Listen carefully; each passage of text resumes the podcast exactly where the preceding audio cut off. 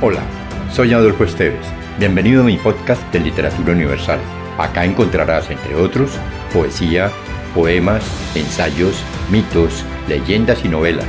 Relájate, atrévete y déjate llevar por el mundo de la imaginación y los sueños.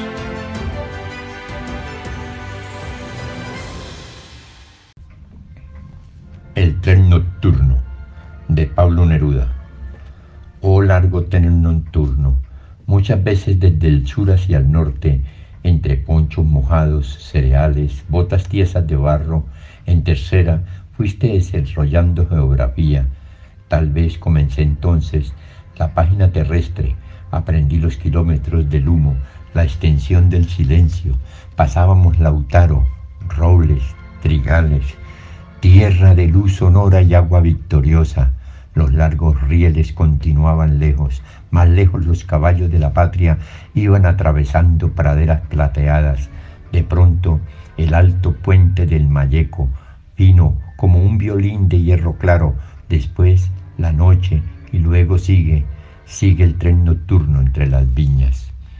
Otros eran los nombres después de San Rosendo, en donde se juntaban a dormir todas las locomotoras, las del este y oeste, las que venían desde el Biobío, desde los arrabales, desde el destartalado puerto de Talcahuano, hasta las que traían envuelto en vapor verde las guitarras y el vino patricio de Rancagua.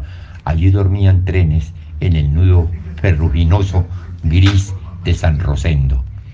Ay, pequeño estudiante, ibas cambiando de tren y de planeta, entrabas en poblaciones pálidas de adobes, polvo amarillo y. A la llegada ferroviaria, caras en el sitio de los centauros, no amarraban caballos sino coches, primero automóviles, se suavizaba el mundo y cuando miré atrás llovía, se perdía mi infancia. Entró el tren fragoso en Santiago de Chile capital y ya perdí los árboles, bajaban las valijas, rostros pálidos, y vi por vez primera las manos del cinismo. Entré en la multitud que ganaba o perdía, me acosté en una cama que no aprendió a esperarme.